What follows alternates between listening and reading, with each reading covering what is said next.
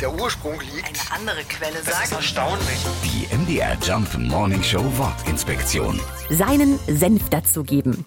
Sich ungefragt in eine Unterhaltung einmischen und einfach auch mal eine Meinung dazu haben. Dafür gibt es im Deutschen den schönen Ausdruck überall seinen Senf dazugeben.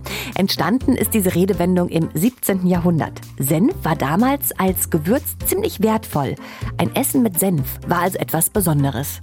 In manchen Gasthäusern übertrieben es die Wirte aber servierten Senf zu allen möglichen Gerichten. Das war dann genauso unpassend, wie sich ungefragt in Gespräche einzumischen. Und warum geben wir eigentlich keinen Ketchup dazu? Na ganz einfach, den gibt es bei uns erst so richtig seit den 50er Jahren. Für Pommes perfekt, für die Entstehung eines Sprichworts vielleicht etwas zu kurz. Die MDR Jump Morning Show Wortinspektion. Jeden Morgen um 6.20 Uhr und 8.20 Uhr und jederzeit in der ARD Audiothek.